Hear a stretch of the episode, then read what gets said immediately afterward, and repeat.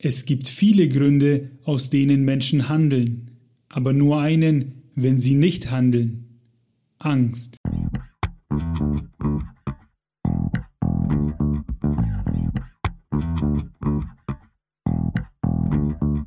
Herzlich willkommen zu Lesen und Lesen lassen, dem Bücher- und Schreibpodcast mit Martin und Maxe.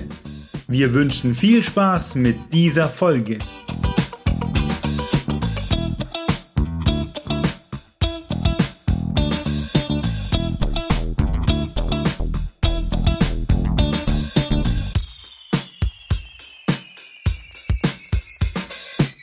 Äh, das Zitat ist aus dem Buch Die Farben der Vernunft. Die Autorin des Buches haben wir heute hier. Wir begrüßen Fanny Remus. Hallo. Hallöchen. Und äh, ich will nicht kleinscheißerisch sein, aber das heißt die Farbe der Vernunft. Was habe ich gesagt? Die Farben der die Vernunft? Farben. Oh je, oh je. Das ist so frisch draußen, da passieren noch solche Fehler. ja, vielleicht hat sie auch mehrere Farben. Muss man das Buch lesen dafür, um es rauszufinden. Hier steht überall im Skript Farben der Vernunft. Wer hat das da reingeschrieben? Ich, ich ausnahmsweise nicht. Ist egal, es ist die, die eine, die, die Farbe. Die Farbe der Vernunft. So heißt das Buch. Die Autorin haben wir heute hier. Wir begrüßen Fanny Remus. Hallöchen. Ich habe Standing gleich eine. Frage. Was ist denn die Farbe der Vernunft? Welche ist denn die Farbe der Vernunft? Ja, das gilt es herauszufinden, sowohl für die Protagonistin als auch für die LeserInnen. Und auch das Cover zeigt ja schon, dass es da vielleicht mehrere Kandidaten gibt. Und da aber Farben eine große Rolle spielen und auch ein Thema sind, äh, dachte ich, ist ganz passend, wenn man das als Titel nimmt. Verdammt, das ist keine klare Antwort. Machen wir weiter. Wenn ich richtig informiert bin, dann sprichst du zu uns äh, aus der Hauptstadt, richtig? Ganz genau. Einmal Berliner, immer Berliner. Würdest du Berlin als farbenfroh bezeichnen? Also wenn ich jetzt hier gerade so aus dem Fenster gucke, nicht. Es ist nämlich sehr, sehr grau. Aber grundsätzlich würde ich sagen schon, dass es die bunteste Stadt Deutschlands ist, zumindest was ich bis jetzt so gesehen habe. Äh, sowohl im, im, im direkten Sinne, weil ich selber in einem pinken Haus wohne und auch mindestens auf drei Häuser gucke, die alle völlig unterschiedliche Farben haben. Und das, obwohl ich nur im uncoolen äh, Ortsteil Wedding wohne. Als auch im übertragenen Sinne, weil in Berlin kann echt jeder sein, wie er, wie er mag, äh, weswegen ich mich ja auch so wohlfühle. Ähm, die, die mich nicht kennen, ich habe zum Beispiel selber sehr bunte Haare und ich merke es immer, wenn ich außerhalb von Berlin bin, werde ich angeguckt. Und ich wundere mich immer, warum gucken die mich alle an? Und dann fällt es mir ein, ach ja, ich habe bunte Haare. und es ist außerhalb von Berlin nicht so normal. In Berlin guckt da keiner nach. Man muss wirklich dazu sagen, du hast nicht nur eine Haarfarbe, sondern du hast ganz viele Haarfarben. Also mit Ja. bunt ist wirklich Regenbogen, Kitzelbunt gemeint. Galaxy Hair, wie das so schön heißt. Regenbogen, Kitzelbunt gefällt mir eigentlich besser. Was? Regenbogen kitzelt bunt? ja. Ja, Das ist bestimmt auch die Antwort auf deine erste Frage. Die Farbe der Vernunft ist Regenbogen, Kitzelbunt. Jetzt kann ich beruhigt schlafen.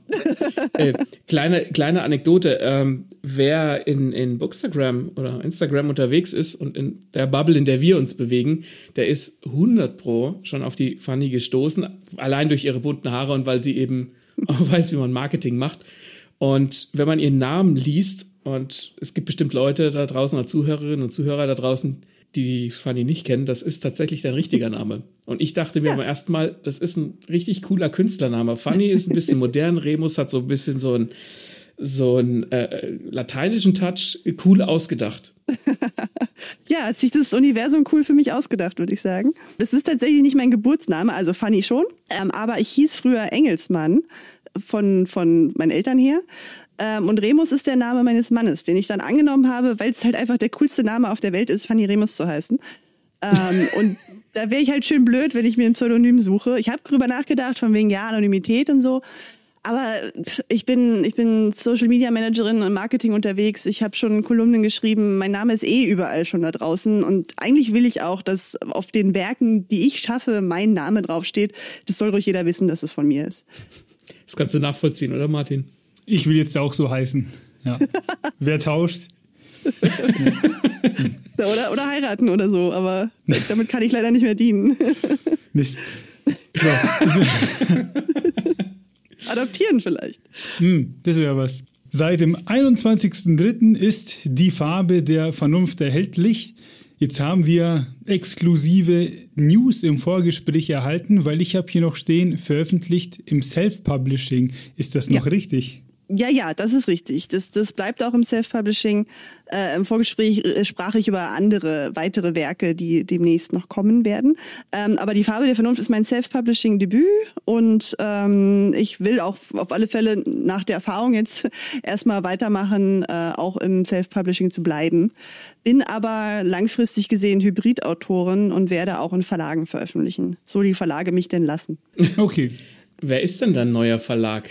Mein, mein neuer Verlag ist der äh, Wunderzeilen Verlag von der Vinakia Berg. Der ist relativ neu, der hat gerade erst ein Buch rausgebracht äh, und im Februar, glaube ich, überhaupt erst die Pforten geöffnet. Und man kennt sie vielleicht vom Wunderzeilen Shop. Die machen schon seit Jahren Merch, äh, wunderschöne Kronen und Bücher mit Farbschnitten und sowas, so Sonderausgaben. Und da Vinak ja selber auch Self-Publisherin ist, dachte sie sich jetzt wahrscheinlich, dass sie all ihr Wissen kombiniert und dann Verlag aufzieht. Und ich bin da sehr gespannt drauf. Ich finde die Community da sehr, sehr cool und will dem Ganzen gerne eine Chance geben, weil das irgendwie alles gut zusammenpasst. Was erwartet uns denn dann von dir voraussichtlich im Wunderzeilen Verlag? Das ist meine Cyberpunk-Dilogie äh, mit dem wunderschönen klingenden Projektnamen MVBC. Mhm. Ähm, der echte Titel wird noch nicht verraten. Und das ist tatsächlich das allererste Manuskript, was ich je geschrieben habe. Also ich bin gar nicht, ich veröffentliche nicht das allererste Manuskript als mein Debüt, sondern das ist jetzt das, die Farben der Vernunft ist das vierte Buch, was ich geschrieben habe. Und die anderen folgen jetzt so nach und nach. Das ist ja jetzt alles Zukunftsmusik, aber wir bleiben bei diesem Buch. Und zwar nimmst du hier den Menschen etwas, das vor allem Bücherwürmer beim Lesen zeigen und erleben wollen, nämlich Emotionen. Und in der Stadt Nova Prudento sind Gefühle verboten. Wieso mhm. ist das so? Es ist in einer, also es spielt in einer Zeit, die postkapitalistisch ist und auch Post-Klimakatastrophe etc. pp. Und vor 130 Jahren, also T, T0 minus 130, haben die Menschen sich gedacht, was ist denn die Ursache für all diese Probleme, die die Menschheit hatte? Und sind dann darauf gekommen, dass es sowas ist wie Gier, Geltungssucht, Egoismus, alles, was aus Gefühlen abgeleitet wird. Ähm, und da kam ein, ein ich würde es jetzt mal schlauer Mensch nennen, es ist dann aber jedem selbst überlassen, das zu beurteilen, und hat gesagt, äh, ach, da gab es doch schon mal was mit den Gefühlen und den Seelenfrieden und hat die ähm, aus der Antike die Askese wieder ausgegraben und hat sich an Antisthenes Lehren äh, bedient und daraus eine Staatsform gemacht, die Gefühle, negative wie positive, verbietet. Jetzt stellt sich mir die Frage, du hast vorhin schon gesagt, außerhalb Berlin fällst, fällst du mit deinen Haaren auf, dann wahrscheinlich auch in Nova Prudento. Aber ja. könntest du dich vom, vom Charakter her in diese Stadt einfügen oder würdest du sagen, nee, Mann, keine fünf Minuten, die würden mich sofort äh, Gehirn waschen, wegkerkern, was auch immer man da macht? ja, die würden mich tatsächlich, glaube ich, sofort äh, äh weg, äh, wegfangen, weil es ist ja, also ich gehe jetzt mal von der Protagonistin Laia aus. Äh, die ist die Tochter der obersten Asketin, also auch schon eine wichtige Person in der Stadt. Und auch ihr fällt es nicht leicht, ihre Gefühle nicht zu fühlen. Aber was sie perfektioniert hat über die Jahre, ist ihre Gefühle nicht zu zeigen. Und darin bin ich verdammt schlecht. Also man muss mich nur einmal angucken und man weiß schon, was ich denke zu, zu Dingen. Und deswegen äh, würde ich sagen, dass ich da nicht so lange überleben würde. Äh, und eigentlich auch ganz froh bin, dass ich da nicht leben muss. Was ist dein Lieblingsgefühl? naja, wie mein Name schon sagt, würde ich sagen, die Freude und das Lachen. Sehr schön. Aber wir hatten es eben schon äh, weggesperrt werden etc., weil Gefühle zeigen hat Konsequenzen. Äh, in der Stadt. Was passiert dann mit den Leuten, die offen ihre Gefühle zur Schau stellen? Also man hat eine gewisse Anzahl an Verstößen, äh, wo man nur abgemahnt wird oder gemaßregelt wird.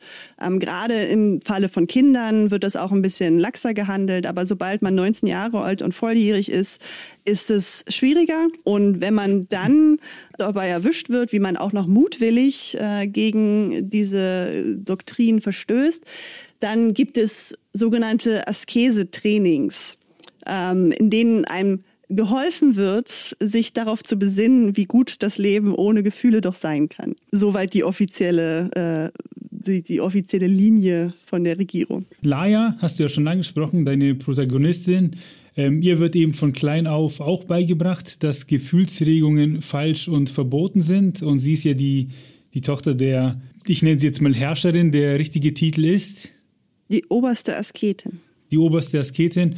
Und sie wird irgendwann den Chefsessel übernehmen. Genau. Ähm, sie selbst kommt dann aber das Ritual auf den Geschmack, dass Gefühle und Begierden ja auch etwas Schönes sein können oder eben sind.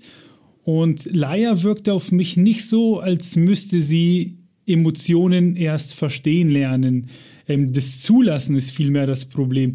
Würdest du sagen, dass Laia ihre Emotionen unter Kontrolle hat? sie hat die Auswirkungen ihrer Emotionen unter Kontrolle. Also das, das, diese Emotionen unter Kontrolle bringen, ist ja der, der oberste Weg, die höchste Askese, wenn man seine Emotionen steuern kann. So dass man eben in diesem Seelenheil verheilt, in den Seelenfrieden und nicht nach rechts, also nicht nach positiv und nicht nach negativ ausschert. Das ist der, das Ideal, ähm, das die Asketen haben.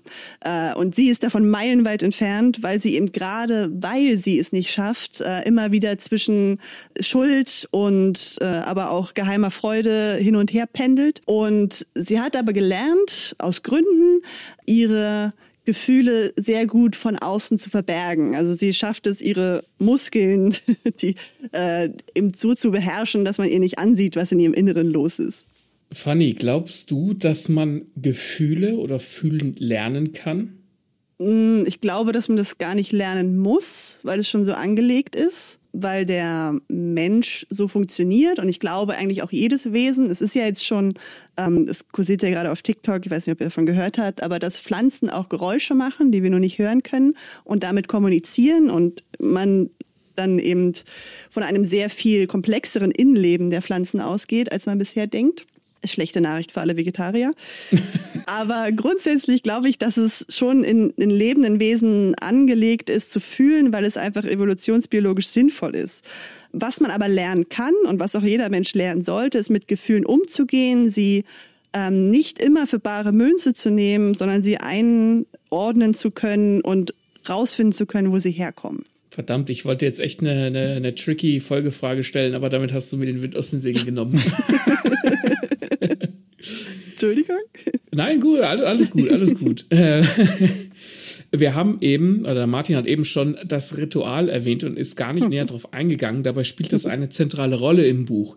Das Ritual ist sowas wie eine, ja, eine Bar, eine Kneipe, ein Zirkusmusical ähm, und auch so ein bisschen, ähm, äh, sag mir doch, den Fachbegriff, den französischen. Varieté. Varieté, den habe ich gesucht. äh, ein Ort, an dem alle frei sind. Eine Zuflucht für Gefühle.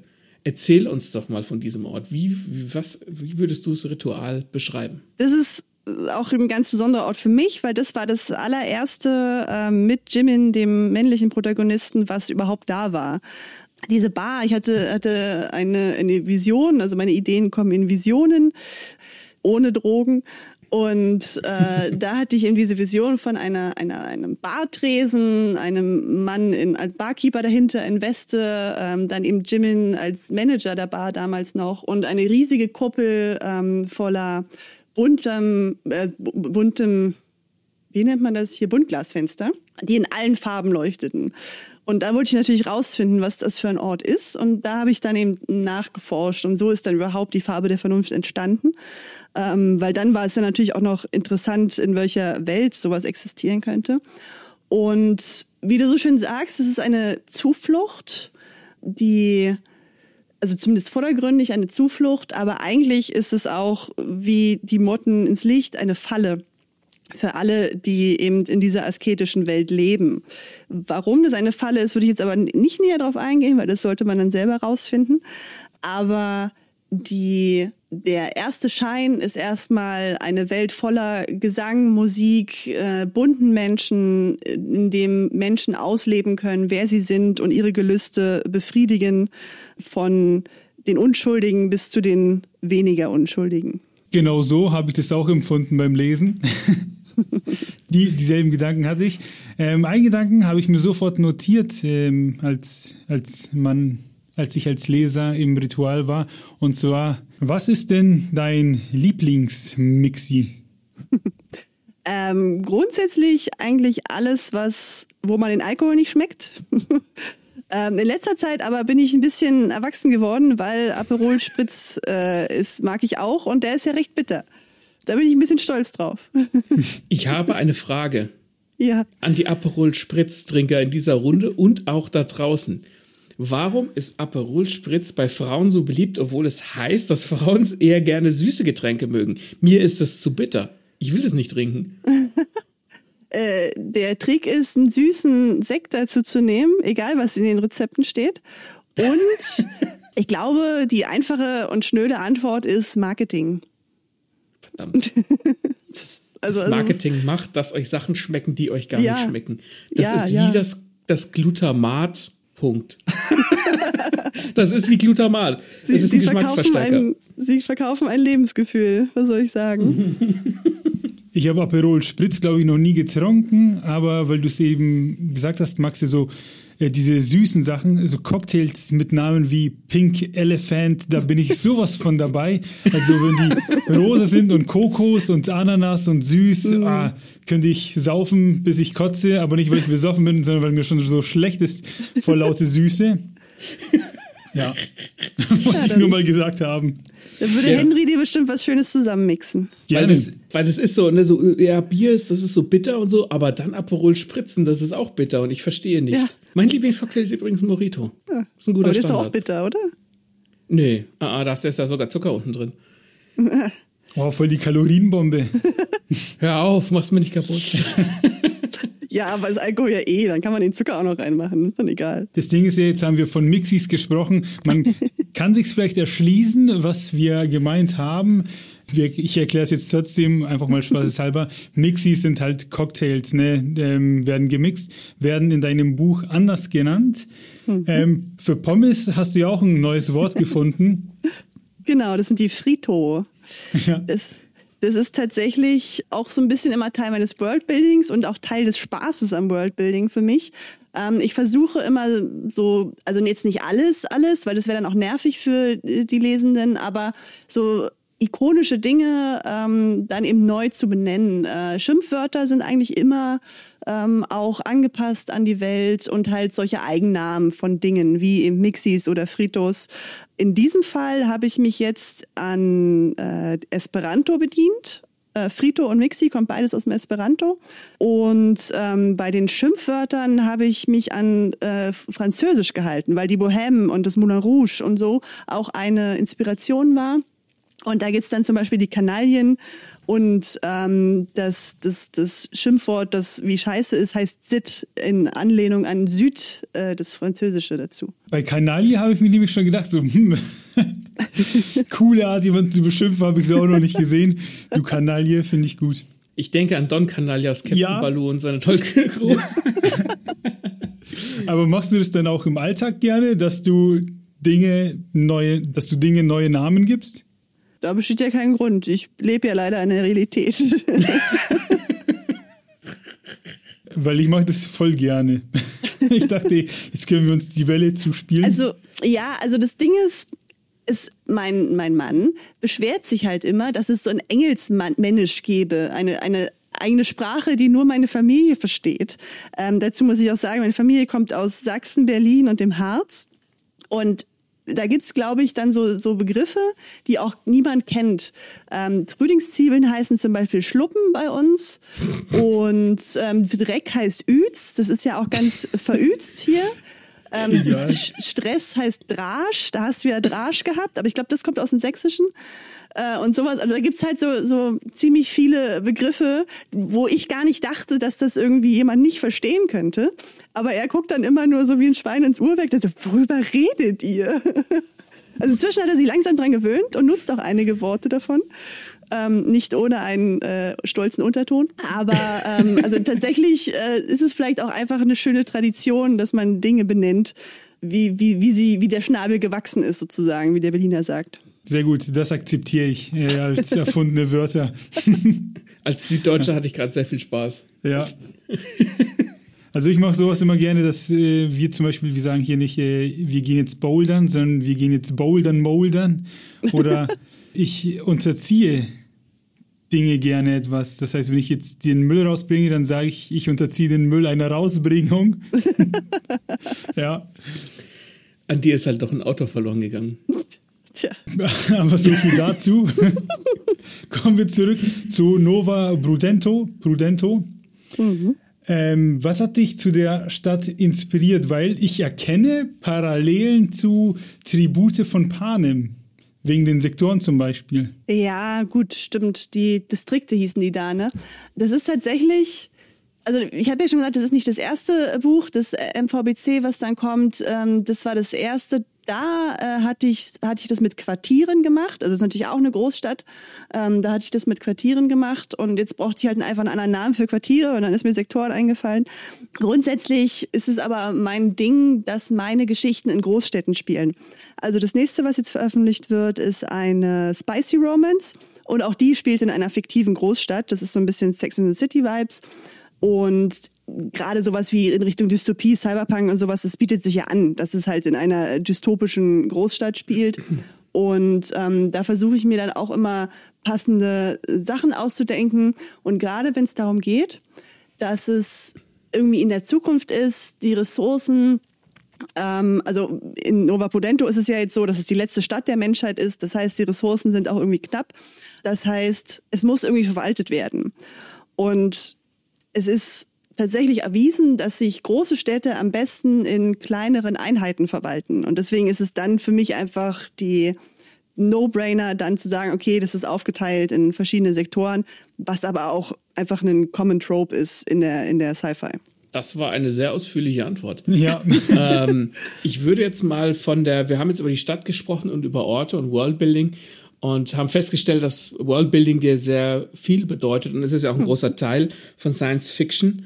Ähm, ich würde jetzt trotzdem auf eine bestimmte Figur zu sprechen kommen, nämlich den Antagonisten. Fiel es dir beim Schreiben schwer, Marcus nicht zu verfallen? Was heißt dir nicht zu verfallen? Ich bin mir komplett verfallen. Ich glaube, das merkt man auch beim Schreiben. Der alte ähm, Verführer, ja. Charismatischer, fieser Dude mit äh, Föhnfriese, natürlich bin ich ihm verfallen. Die, eigentlich existiert der Charakter auch nur, weil ich genau solche Antagonisten liebe, ähm, die halt grau sind. Haha, in Markus Fall ist es weiß, denn er hat weiße Haare und trägt immer nur weiß, weil er auch ein Asket ist. Und er ist sehr charismatisch und weiß, Leute von sich und seinen Motiven zu überzeugen. Hat eigentlich Gutes im Sinn, würde ich sagen. Ist nur irgendwie ein paar Mal falsch abgewogen in seinem Leben. Und gerade diese Antagonisten finde ich, finde ich am interessantesten. Ich, das pure Böse finde ich nicht so interessant, weil, also das gehört auch mehr in die Fantasy irgendwie und auch da wird es immer, sieht man es immer weniger, dieses, dieses große rote Sauron-Auge, was da am Horizont steht und eigentlich nur Vernichtung will. Ähm, und gerade wenn es um Dystopie geht und um, um ähm, dunkle Zukunftswelten, braucht man mehr als jemanden, der einfach nur Macht will oder jemanden, der einfach nur Zerstörung will, um es interessant zu machen. Und da kam halt Marcus und hat seinen Job sehr, sehr gut gemacht, würde ich sagen. Was mir aufgefallen ist, du schreibst Marcus mit sehr viel Kalkül. Und wer dich kennt und wer deine, deine, deine, wie soll ich sagen, deine Persona kennt, weiß, dass du äh, sehr bunt bist und sehr gefühlig. Das hast du eben ja auch gesagt. Wie würdest du seine Ambition und sein Verständnis vom Menschsein beschreiben, wenn er so ganz gegen Gefühle ist und der Askese folgt? Ich bin mir nicht sicher, wie ich jetzt diese Frage beantworten kann, ohne zu viel zu spoilern. Aber also Kalkül hat er auf alle Fälle. Er hat seine Ziele und er ist bereit, alle Mittel zu nutzen, die er hat, um diese Ziele zu erreichen. Ähm, ich würde sagen, dass seine Moral aufgrund seiner Erfahrungen und seiner Persönlichkeit einfach eine andere, eine komplett andere ist als meine, ähm, weil ich halte mich an die Menschenrechte und ähm, also ich persönlich jetzt als Mensch äh, und auch als Autorin halte mich an die Menschenrechte und sehe das auch als Nonplusultra und ein, das einzige Dogma, was ich gelten lasse. Und Marcus ist da ein bisschen anders. Der hat äh, also auch das Ziel, ein, ein Paradies zu erschaffen, in dem die Menschen gut leben können, aber er sieht eher die menschliche Natur als fehlerhaft an, die gerichtet werden muss. Und wenn die Askese dabei hilft, dann setzt er sie ein. Und wenn Gefühle dabei helfen, dann setzt er die ein.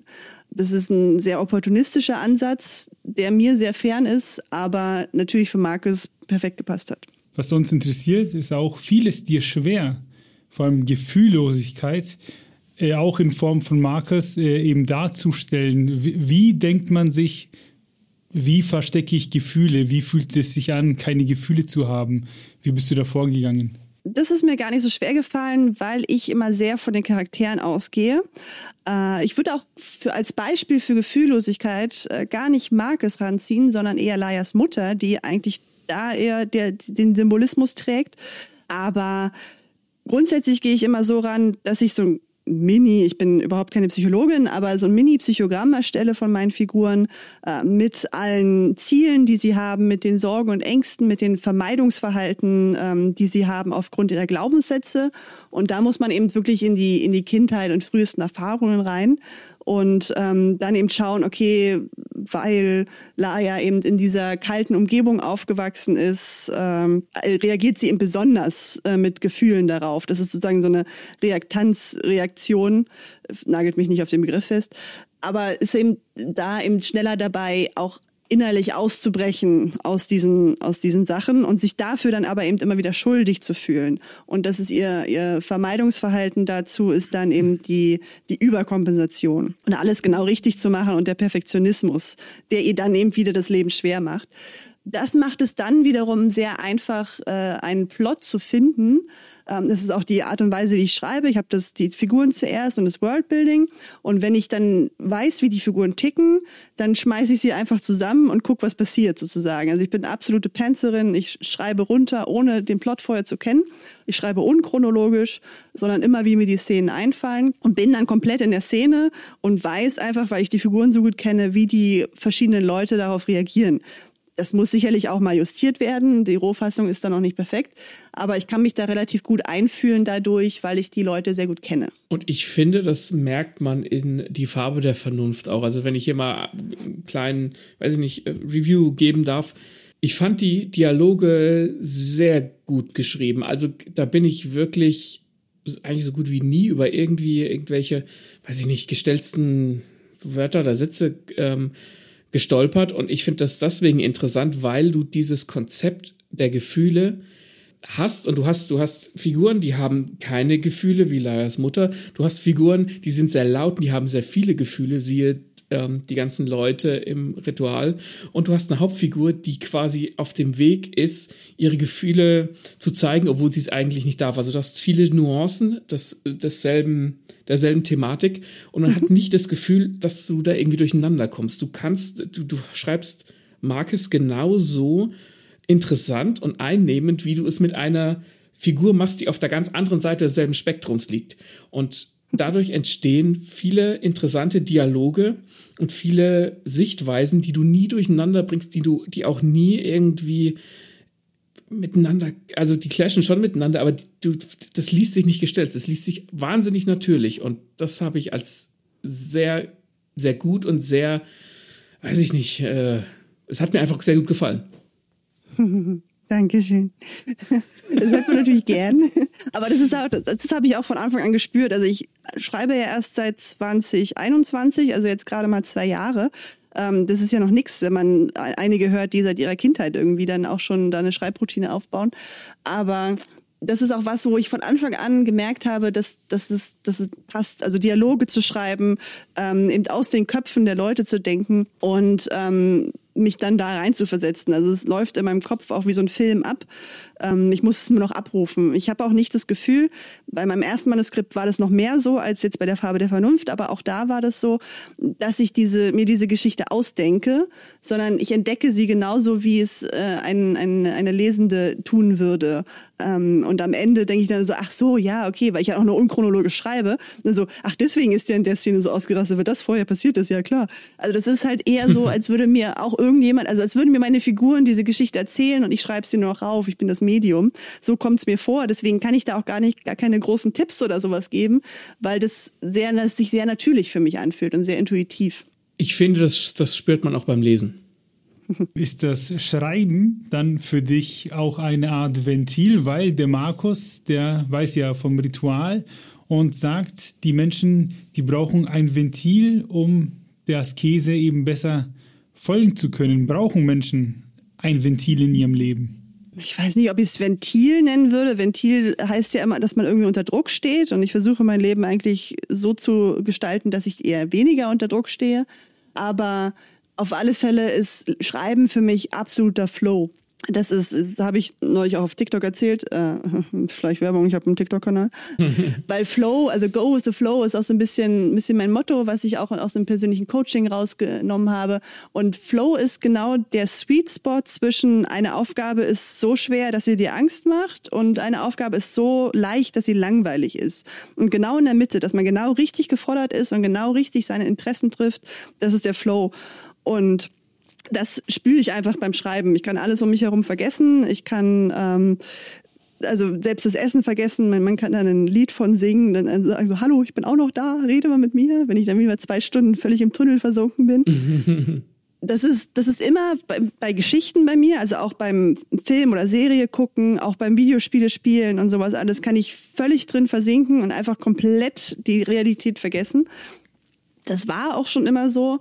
Und ich brauche eigentlich noch nicht mal ähm, irgendwie Unterhaltung von außen darüber oder, oder irgendein ein Gerät, wo ich irgendwas reintippen kann, sondern ich liege auch im Bett oder bin unterwegs und bin in meinen Geschichten im Kopf. Ähm, das, ist, das ist einfach meine natürliche Art des Seins, habe ich das Gefühl. Warum fand ich das jetzt gerade unheimlich motivierend? das klang sehr positiv nach im Reinen mit sich sein ich, ich gebe mir Mühe. Es, ist eine, es war aber auch schon eine, eine lange eine lange Reise bis hierhin. Ich, ähm, seit ich so 22, 23 bin, äh, beschäftige ich mich eigentlich auch schon aktiv mit Persönlichkeitsentwicklung und so. Und ich hatte das große Glück, äh, eben dieses persönliche Coaching äh, im Rahmen meines meiner meiner Anstellung bei meinem letzten Arbeitgeber machen zu können.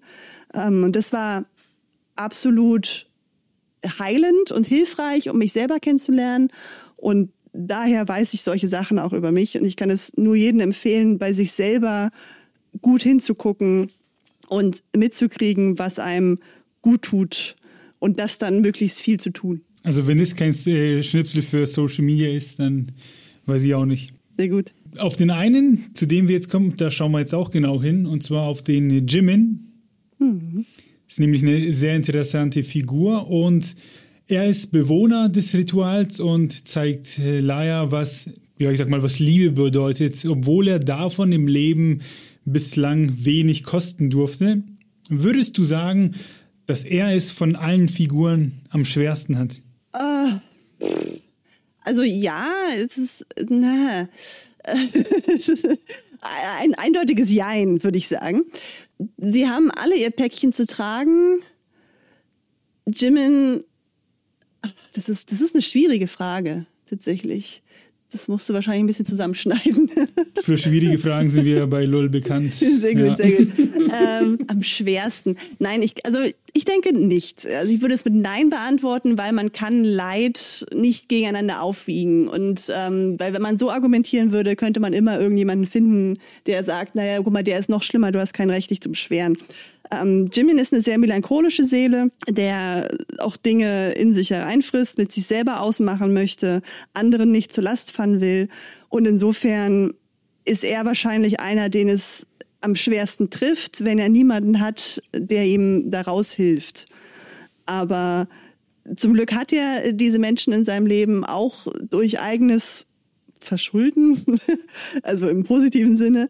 Und hat auch sein Ventil in der Musik tatsächlich, um eben Dinge verarbeiten zu können. Musik.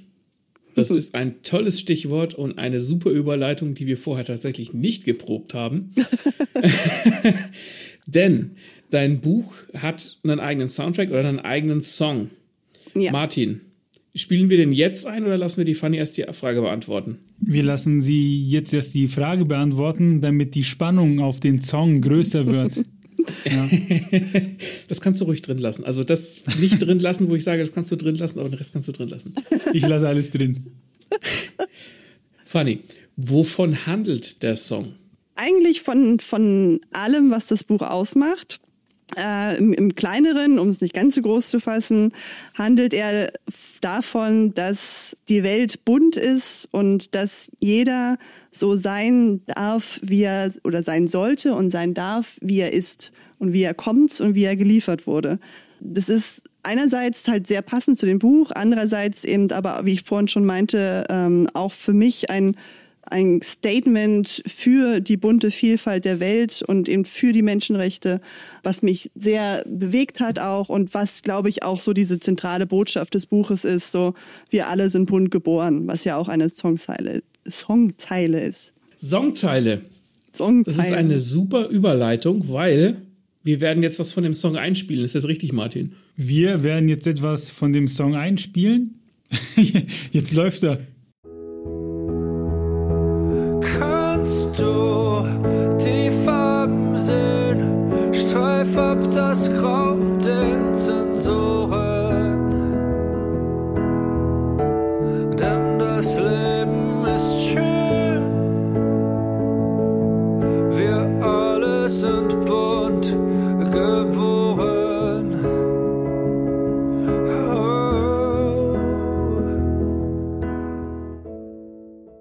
Hast du den Song selbst geschrieben? Ja, tatsächlich. Äh, das ist, ich dachte immer, es gehört zur, zur großen Tragik meines Lebens, dass ich Musik liebe, aber maximal unmusikalisch bin. Same hier. Und, und, und, wenn man meinem Mann glaubt, äh, dann stimmt das, trifft das auch zu auf meinen Gesang zumindest. Aber ich habe angefangen natürlich mit dem Text, weil das war ja im, im, im Buch und ich bin durch Musicalfilme wie Moulin Rouge und The Greatest Showman auch inspiriert worden. Ich liebe Musicalfilme dann habe ich gesagt, okay, ich werde jetzt hier eben bald passenderweise ein Varieté, eine Bar, ein Theater. Ähm, da würde ja passen, wenn es eben Songs gibt zu den wichtigen Stellen im Buch, wo sie es anbietet. Also habe ich einen Text geschrieben, der eben dazu passt. Das war auch so ziemlich eine der ersten Szenen, die ich geschrieben habe, ähm, den ich dann auch so ein bisschen verfeinert habe. Und dann hatte ich einen Ohrwurm davon, weil ich eine Hook im Kopf hatte. Und ich habe aber jetzt ähm, nichts im Entferntesten irgendwie mit Komponieren oder so zu tun gehabt. Deswegen habe ich mir darüber gar keine, gar keine Gedanken gemacht und habe mich aber bei Instagram beschwert, dass ich äh, einen Ohrwurm habe von einem Song, den es nicht gibt. Und da hat dann wieder das Universum ein bisschen Schicksal gespielt. Und äh, die liebe Miriam Soleil, eine Autorenkollegin, hat mich angeschrieben und meinte, hey du, ich kann Noten setzen. Wenn du mir das vorsingst, dann kann ich dir das aufs Papier bringen. Ich so, äh, äh, okay. Und dann habe ich es halt mal versucht. Ich hatte ja eigentlich nur diese Refrain-Hook im, im, Kopf und dann habe ich einfach auf Aufdrü Aufnehmen gedrückt und habe da irgendwas zusammengesungen und plötzlich war da ein ganzer Song. Und ich dachte so, hä? Also wirklich so mit, mit, äh, mit Refrain und Strophe und Bridge und so, so was ist denn jetzt passiert? Und ähm, das war auch wieder so ein Moment, wo ich dachte so, nee, das hast du jetzt gerade nicht dir selber ausgedacht, sondern das war einfach plötzlich da. Äh, ich, ich stelle mir, stell mir übrigens vor, wie du dann einfach auf Aufnahme gedrückt hast und sitzt vor deinem Mikro und hast dann sowas gemacht wie ne, ne, ne, ne, ne, ne. Weißt du, so einfach so vor dich hingebummelt, so ungefähr die Melodie, die du im Kopf hast, die hat dann einen Song draus gezaubert. Ja, ja, ja, quasi. Also das ist, die, die Miriam hat dann so ziemlich dem getreu, was ich da gesummt habe, die Noten gesetzt. Dann habe ich mich nochmal mit einem mit einem Kumpel zusammengesetzt, weil das noch auf, der, auf dem Refrain mir noch nicht so gefallen hat. Das musste, da braucht es noch ein bisschen mehr Wumms. Ähm, und der Kumpel ist Musiker und hat mir dann halt da noch ein bisschen mehr Wumms rein äh, komponiert. Und dann habe ich den Thomas Penninger gefunden über Fiverr. Ähm, das ist ein Musiker, der Leuten auch ihre Songs einspielt, wenn sie sie haben wollen. Und dessen Stimme habt ihr gehört, dessen Klavierspiel habt ihr gehört. Äh, der hat mir das dann eben aufgenommen und Jimin seine Stimme geliehen. Ähm, und da bin ich sehr, sehr dankbar für, weil ich einfach einen verdammten Song geschrieben habe ohne es irgendwie jemals beabsichtigt zu haben, aber es hat sich so ergeben und es passt perfekt und äh, ich finde es wunderschön und ich kann, wenn ich in der richtigen Stimmung bin und den Song immer noch heulen, ähm, weil das halt einfach komplett ich bin und komplett mein Buch ist. Also ich finde sowas voll geil. Ja, ja, ich, ich ja. wollte es auch gerade sagen. Also ich, ich stehe hier, ich, kann, ich werde niemals einen Song schreiben. Kannst du, kannst, kannst du, uh. könnt ihr mich zitieren? Habe ich auch gedacht. Sei denn, du hilfst mir, Fanny.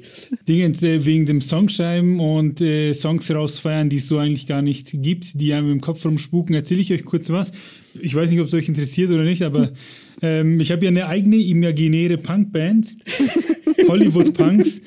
Und da habe ich auch schon, also ich schreibe mir immer wieder Songtitel auf, wenn mir lustige einfallen. Da gibt es zum Beispiel äh, Stau am Schokobrunnen. Äh, da geht es halt um Kapitalismus und sowas. Äh, oder äh, die erste Single meiner Band Moshpits im Cockpit. Und mein großer Traum ist, TikTok-Videos von äh, Massen, die eben am Terminal, Terminal anstehen und halt ins Flugzeug wollen, dass die halt hüpfen und schreien Moshpit im Cockpit, Moshpit im Cockpit. Ja, genau deswegen fühle ich das so sehr mit einem Song. It's, it's the same picture. ja. Herrlich. Das ist eine gute Überleitung auf die Rausschmeißerfragen, Martin. genau. Ähm, und zwar, also die Farbe der Vernunft ist draußen. Wenn wir mhm. euch hier einen kleinen Geschmack geben konnten und ihr habt jetzt Bock, dann gönnt euch das auf jeden Fall. Ich glaube, mein E-Book-Reader hat gesagt, ich brauche vier Stunden, um es zu lesen und ich war schneller, weil ich habe es in einem Rutsch äh, am Wochenende durchgeballert. Liest sich sehr gut. Äh, Empfehlung ist ausgesprochen. Kauf mein Aber, Buch. Hm? Kauf mein Buch. Aber das war es ja noch nicht, ähm, weil ich weiß ja nicht, ob du schon mal eine Folge lesen und lesen lassen gehört hast. Schon, ja. Zum Schluss kommen immer die weltberühmten Rausschmeißerfragen, wo es dann nicht mehr um die Projekte der Leute geht, stellenweise schon, aber hier geht es um die Persönlichkeiten. Hier lernen wir die Personen kennen. So, so, bring it on. Ähm, deswegen gleich die erste Frage. Stell dir vor, du sitzt in einem Restaurant oder in einem Imbiss, wie du magst, und du isst für 22,20 Euro und alles war in Ordnung. Wie viel Trinkgeld gibst du? äh, das ist jetzt eine Alman-Antwort, 20 Prozent. Da ich aber nicht so gut rechnen kann, würde ich 25 Euro machen. 25? Ich würde sagen, 25 ist sehr großzügig, ja. Ja, naja, aber es ist halt, also von 22, 20 Prozent, das kann ich schon mal wieder nicht rechnen, aber das sind irgendwas mit 4 Euro, schätze ich. Und ähm, dann ist es wahrscheinlich schon zu wenig eigentlich. Also ich, ich kann wirklich nicht rechnen. Deswegen ist mein Trinkgeld immer eher großzügig und ich bin sehr effizient und ich denke mir, wahrscheinlich habe ich einen Fünfer im Portemonnaie und 25 kann ich einfach so hinlegen und da muss ich nicht nochmal mit Menschen irgendwie reden, sondern kann einfach sagen, passt schon und dann einfach aufstehen und gehen. Sehr gut. Ähm. Ja, weil ich habe auch bewusst diese Zahl genommen, weil ich bin nämlich so einer, ich denke mir, okay, was ist immer das nächsthöhere? Und bei 23,20 würde ich ohne nachzudenken auch 25 machen, aber 22 ist noch so weit weg von 25, deswegen dachte ich, ich nehme die. Ja, ja. aber das ich, ist halt, also ich, ich bin eher äh, äh, nicht so knauserig und es ist immer eher lieber äh, effizient über irgendwie jetzt nochmal was sparen oder so. Ja, ich, also ich bin auch bei der Fanny, ich gebe auch gerne mehr Trinkgeld, vor allem wenn, keine Ahnung, wenn die Bedienung gut war oder toll ja. war oder aufmerksam oder so. Gerne, ich habe mal in einem, in einem, boah, in einem, in einem Pizza Hut, vor vielen Jahren habe ich einem jungen Mädchen, die hat da wahrscheinlich gejobbt, da habe ich, glaube ich, fünf Euro Trinkgeld gegeben. Da waren meine Frau und ich. Die hat dann wirklich gesagt, echt, ist das ihr Ernst? Darf ich das haben? Und ich dachte mir so, ja klar, Schwester war guter, war guter Service. Aber ja. wisst ihr, was scheiße ist? Wenn du, und das ist auch Allmann, und das finde ich scheiße Allmann, wenn du mit der größeren Gruppe essen gehst, sagen wir Familie mhm. oder sechs oder acht Leute, und du hast eine Rechnung von, sagen wir, 86 Euro Derjenige, der bezahlt, wenn es einen gibt, der rundet auf auf 90, obwohl da mehrere Leute am Tisch sitzen, die alle einzeln wahrscheinlich zusammen mehr Trinkgeld gegeben hätten. Könnt ihr mich ja, fühlen? Ja. Also wenn ich mit meinen Freunden unterwegs bin, dann rechnen die eigentlich immer alle schon noch Trinkgeld ein. Also wenn zumindest wenn es bar ist, dann schmeißen die auch noch mit noch zwei Euro mehr rein. Ich weiß nicht, ob es da eine eindeutige Antwort gibt auf deins Maxe, weil ich kenne es so nicht, dass irgendwie einer eine Komplettrechnung übernimmt, sondern wenn man normalerweise zahlt jeder sein und jeder gibt mhm. Trinkgeld. Mhm. Ich selbst, also ich gebe auch Trinkgeld immer, weil ich nicht, ehrlich gesagt, weil ich nicht will, sondern weil ich sonst ein schlechtes Gewissen habe, weil man das eigentlich so macht. Und ich feiere es, wie es in Dänemark ist, weil da werden nämlich die Gehälter angepasst, dass es gar kein Trinkgeld braucht. Und da mhm. wäre ich für, dass man ja. das Gehalt der Leute nicht der, von den Gästen abhängig macht, ähm, sondern dass die halt anständige Gehälter kriegen und ich gar nicht erst anfangen, ja, 20 Prozent von 22 ausrechnen muss. Da will ich hin. ja, das stimmt. Und Disclaimer, in Japan kein Trinkgeld geben, wenn ihr den, den Kellner, die Kellnerin nicht tödlich beleidigen wollt. Seht ihr mal. Aber gut, ähm, wir kommen zur nächsten und zwar wir Franken. Wir haben, vielleicht hast du es schon mal irgendwo gehört, wir haben unser Fei, wir haben unser Gell und wir haben unser Pastro. Was habt ihr Berliner? Ja, also Keule, was, was soll ich da sagen, ne? Also da, da musst, du, musst du einfach herkommen. Äh, da, das kann man nicht so pauschal sagen. Der, der Berliner, der, der spricht, wie einem der Schnabel gewachsen ist, ne?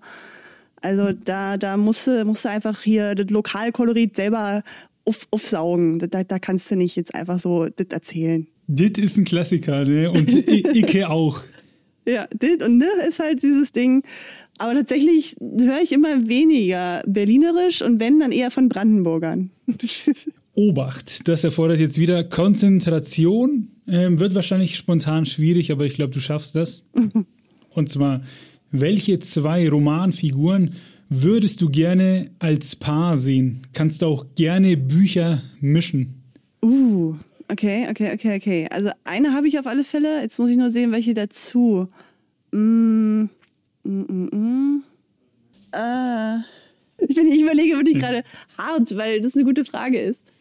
Äh, Wen hättest du denn schon als ersten?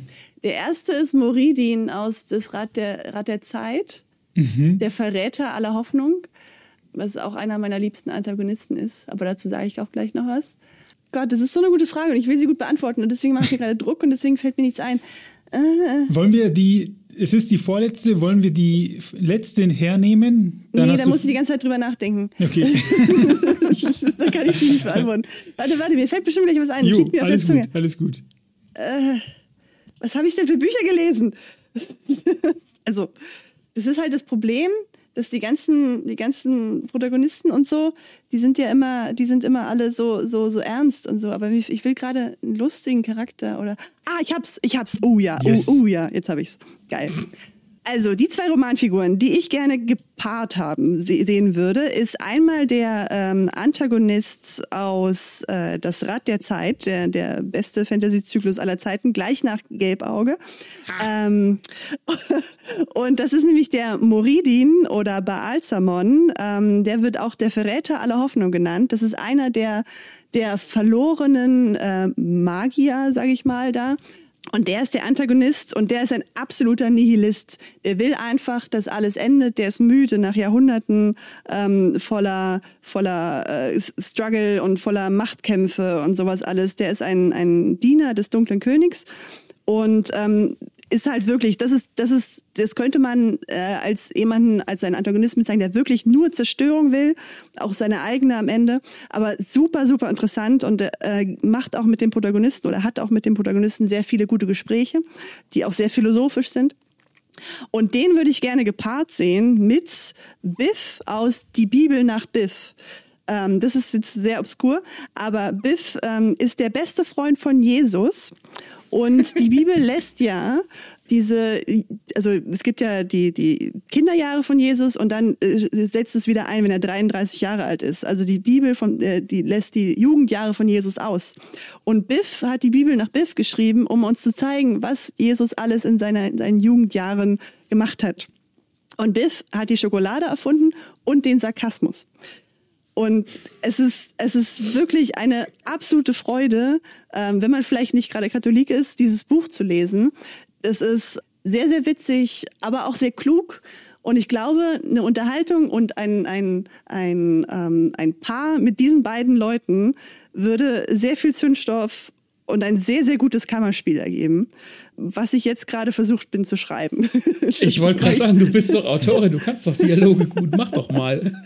Deswegen also, ja, also Biff und Moridin aus äh, zwei sehr unterschiedlichen Sichtwinkeln. Und ich habe auch so ein bisschen ähm, eine Schwäche für den Grumpy versus Sunshine Trope. Merkt man vielleicht. Ich muss, äh, oder nicht, ich muss, ich applaudiere bei dieser Antwort. da, mit sowas habe ich nicht gerechnet. Ähm, ich kenne dachtest, dacht, das, dachtest du jetzt, dass die Fanny sagt, naja, keine Ahnung, ähm, äh, Peter Pan. Harry Potter und den Malfoy in der nächsten ja, Fanfiction. Ja, and Now Kiss. ja. Nee, also bei Biff musste ich an Zurück in die Zukunft denken. Ja, ja ich auch. Aber das fand ich jetzt schon nicht schlecht. So wie du das erläutert hast, die beiden hätte ich auch gern in einem Raum, wie sie sich unterhalten ähm, und abknutschen. ähm, Finde ich gut. Vor allem, wie ernst du die Frage genommen hast, das fand ich geil.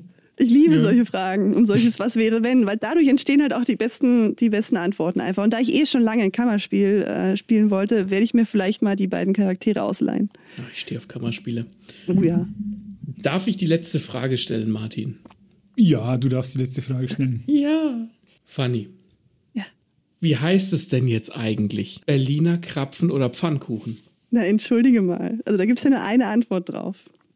Dieses Fettgebäck wurde tatsächlich in Berlin erfunden, an den mannigfaltigen Kreuzungen, weil ja hier sich die Spree und die Nord-Süd-Route in Deutschland ähm, kreuzen, gab es da die, äh, den Mühlendamm ähm, und da äh, wurde eben wurde ein schnelles Gebäck auf die Hand gebra gebraucht und da gab es dann die Pfannkuchen, weil die nämlich in einer großen Pfanne voller Fett gewendet werden und es sind kleine Küchlein, dann werden sie rausgenommen, in Zucker gewälzt und auf die Hand und das sind die Pfannkuchen. Und wenn du einen Berliner willst, dann geh auf die Straße und such dir ihn. Ich frage mich gerade, ob wir von demselben sprechen. Ähm, Pfannkuchen, du meinst schon die, was ich als Krapfen bezeichnen würde? Mit oder der Marmelade drin. Ah ja, okay. Ja. Also meinst du eigentlich Krapfen? Nein. was auch immer Fanny, Krapfen sein sollen. Fanny, du bist die einzige Klugscheißerin, die ich mag. Was für eine Füllung muss dein Pfannkuchen haben? Äh, Hauptsache kein Pflaumenmus und eigentlich auch nur Marmelade irgendwas. Also da, da auch Meerfrucht oder Erdbeer oder whatever, aber äh, Bitte nichts Glibberiges. Hm, ich mag Pflaumenmus, aber ich habe die noch nie mit Pflaumen. Also ganz ehrlich, finde ich voll geil. Echt, Pflaumenmus Pfannkuchen war, war, war, war die groß, größte Enttäuschung meiner Kindheit. weißt du da rein, denkst du so, geil, jetzt hier schön Marmelade und dann kommt da so ein Pflaumenmus. Bei, bei uns äh, gibt es die Krapfen, also tatsächlich in, in Nürnberg klassisch Krapfen. Ähm, die sind ja auch zur Faschingszeit und so sehr, sehr beliebt wie überall in Deutschland, aber hier isst man die tatsächlich mit Hiffenmark. Und Hiffenmark ist Hagebuttenmarmelade. Hm. Und ja, das, das kann gut sein. Das hat so ein richtig, so, das ist keine Marmelade, so Gelee, wie, wie man es kennt. Das ist so, das hat so eine sämige Konsistenz, das mhm. ist so ein bisschen schlotzig und das ist. Oh. Wenn die hier Saison haben, dann fresse ich die aber voll gerne auch mit so Nuss-Nougat-Creme oder mit Skir oder allem Möglichen. Also ich bin da weniger klassisch unterwegs. Ähm, da nee, dann nehme ich ein Schokocroissant. Also. Ja, Schokocroissant ist ein gutes Stichwort, weil ich habe mir nämlich gedacht, wenn wir jetzt anfangen würden, über Bamberger zu sprechen, wüsstest du, was wir meinen? Nee. Nein. Das, kann, das, ist, das ist auch ein Ding, das kennst du nur hier. Und ja. ganz ehrlich, ich wohne jetzt zehn Jahre hier und keiner kann mir so richtig den Unterschied zwischen Bamberger und Croissant erklären. Das ist absoluter Unsinn. Und das sage ich hier und jetzt, da könnt ihr mich drauf zitieren. Weil jeder oh, kennt ein oh. Croissant. Und dann gehst du hier zum Bäcker und da liegen Croissants und Bamberger. Und ich sag mir, was ist denn der Unterschied? Und anscheinend ist der Unterschied, dass Croissants fluffiger sind. Aber warum soll ich denn ein Fetthörnchen fressen, wenn ich ein fluffiges Croissant haben kann? Ist es nicht so, dass in dem einen Butter ist und in dem anderen irgendwie nicht? Keine Ahnung. Da, ach, wer macht denn Croissants ohne Butter? Die fressen doch auch Kinder mit gelben Gummistiefeln. Auf jeden Fall gibt es die Bamberger und das, der Bamberger ist das Croissant und hat früher 70 Cent gekostet und mittlerweile kostet, uh. glaube ich, eine 1,30. Ah, die guten Zeiten hm. sind vorbei. Sind vorbei. Leider auch das Interview. Was eine Überleitung. Wow. Du hast dich sehr gut geschlagen. Ähm, wir bedanken uns, dass du hier warst. Das hat äh, Spaß gemacht. Ich glaube, das spreche ich für uns alle. Mhm. Also für mich auf alle Fälle. Sehr gut. Das ist das Wichtigste. Beim nächsten Buch bist du wieder am Start. Das ist keine, das ist keine Frage, das ist eine Aussage. Uh, da müssen wir aber einen FSK 18 Tag dran machen. Oh oh. Ach, das, das ist Spicy Romance. Scheiße, was, was habe ich uns da reingeritten? Der Deal steht. Es ist zu spät. Aber bevor es soweit ist und die Leute vielleicht doch schon vorher Bock haben, mehr von dir zu erfahren, wo finden die dich? Äh, überall, wo es Internet gibt, äh, auf Instagram, TikTok, Twitch und YouTube äh, kann man mich unter meinem Namen Fanny Remus finden. Sehr und gut. auf meiner Internetseite. Hm, aber Noch besser. seien wir ehrlich, da ist niemand. Also. Also ihr habt gehört, gleich mal die Abos überall da lassen und auf die Homepage gehen und die Klickzahlen hochtreiben, dass äh, sie sie doch noch weiter verwalten muss. ja. ähm, Maxe, wann kommt die nächste Folge? Die nächste Folge kommt am 17. Mai. Mai haben wir dann schon. Mai. 17. Mai geht es weiter. Ähm, da bleibt uns nichts anderes übrig, außer gönnt euch die Farbe der Vernunft. Gönnt euch alles Mögliche von LOL, hinterlasst uns Feedback auf Spotify, auf Apple Podcast, auf Amazon Music, auf Podigy, auf überall, wo es uns gibt, auch auf Instagram. Wir freuen uns über Likes, Sterne und Kommentare und wir freuen uns, wenn ihr auch beim nächsten Mal wieder dabei seid. Mensch, klang das professionell, oder? Bis denn, ciao. Ciao, ciao. Tschaußen. Also die merkwürdigste Nacht meines Lebens habe ich in Tokio verbracht, was wahrscheinlich erstmal nicht äh, irgendwie abwegig klingt. Ähm, wer noch in den Burlesque-Laden in Tokio Roppongi will, sollte jetzt nicht mehr zuhören, weil ich ein bisschen spoilere. Aber es war super. Ähm, wir haben uns halt Burlesque-Laden gedacht und sind dann dahin. Ähm, als wir da reinkamen, haben wir schon gesehen, oh, wir sind hier anscheinend die einzigen Ausländer. Alles andere waren Japaner. Und prompt stand auch ein Mitarbeiter äh, dieses Ladens neben uns und hat uns gefragt, wo wir herkommen. Wir haben uns jetzt nicht weiter was bei gedacht, weil ich dachte so, ja, okay, ähm, sind halt äh, Ausländer, ist auffällig. Und dann haben wir die Show genossen, was wirklich sehr, sehr top-notch war. Und plötzlich am Ende der Show kam wieder dieser Mitarbeiter, der uns gefragt hatte, wo wir herkommen, auf die Bühne und hatte eine Deutschlandfahne in der Hand und hat laut gerufen, Hello everybody, we have guests from Germany tonight. Und wir so, äh, dann standen zwei Tänzerinnen vor uns und haben uns ähm, auf die Bühne gezogen quasi, also sehr höflich, wie die Japaner sind. Und plötzlich standen wir in einer äh, Masse aus sehr hübschen, sehr weichen äh, Burlesque-Tänzerinnen auf der Bühne, die uns einen Tanz beigebracht haben, aller äh, Gangnam-Style, also irgendwas, was da gerade in war. Ähm, ich kann auch die Tanzschritte teilweise noch. Dann rastete die ganze äh, kollektive Gemeinschaft aus. Ähm, es liefen auf der Bühne drei Japaner mit Schlipsen um die Köpfe auf und ab, äh, die einen Drachen, also so einen japanischen Drachen an Stöcken in der Hand hatten, den sie dann eben äh, stolz über die Bühne trugen. Und ähm, während wir da unsere Kreise auf der Bühne zogen und einen sehr verrückten, sehr lauten Tanz gemacht haben. Ich habe eigentlich, also ich habe noch sehr viele Erinnerungen, aber ich weiß nicht mehr, was mein Körper getan hat, weil ich ungefähr zwei Meter über mir auf der Bühne schwebte und dem Ganzen unglaublich zugeguckt habe. Und als wir dann runtergegangen sind wieder von der Bühne, nachdem wir die Tänzerinnen alle umarmen durften, was man eigentlich nicht durfte, aber da ich ganz äh, lieb Arigator gesagt habe, ähm, durfte ich die dann alle umarmen. Und dann äh, sind wir in einem, in einem äh, Spalier aus Japanern, die uns alle sehr stolz auf die Schultern geklopft haben, wieder zurück zu unseren Plätzen gegangen. Es war die skurrilste Nacht meines Lebens und ich glaube, japanischer wird's nicht mehr.